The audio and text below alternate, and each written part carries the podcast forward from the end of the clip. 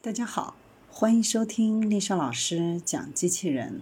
想孩子参加机器人竞赛、创意编程、创客竞赛的辅导，找丽莎老师。欢迎添加微信号幺五三五三五九二零六八，或搜索钉钉群三幺五三二八四三。今天丽莎老师给大家分享的是未来几年可能最吃香的专业。眼看着二零二零年的高考马上就要到了，给大家介绍三个可能在未来比较吃香的专业。一、心理学专业。生活节奏不断的加快，许多人的压力越来越大，随之出现了各种各样的心理问题，抑郁症就是最普遍的一种。我国每年都有一小部分人因为抑郁症去世。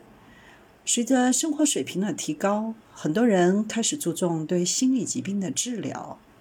心理学专业的学生毕业后给人咨询一个小时就有很多钱，并且市场上对这方面的人才需求还比较大。虽然这份工作比较轻松，只需要与人聊聊天，但却好像是一个垃圾收集桶，每个人都把不开心的事情朝他们倾诉。久而久之，他们的心里也会变得压力越来越大。所以，如果想要学心理学专业，一定要有良好的心理承受能力以及自我调节能力。二、大数据专业。提到大数据专业，有的人也许觉得会过于笼统。其实，这个专业涉及到生活中的方方面面。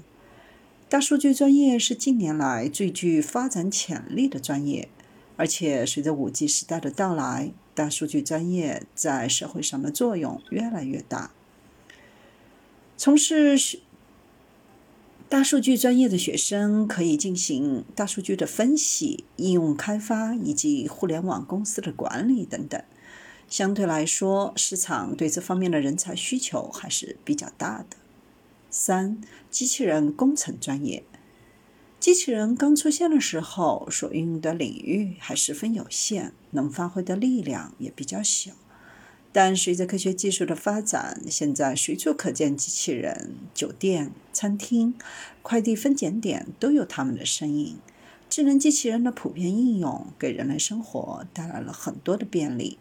除了能够在第三产业及服务业看到机器人的身影外，越来越多的机器人被应用到医疗、教育等方面，还有很多学校都开设了人工智能专业。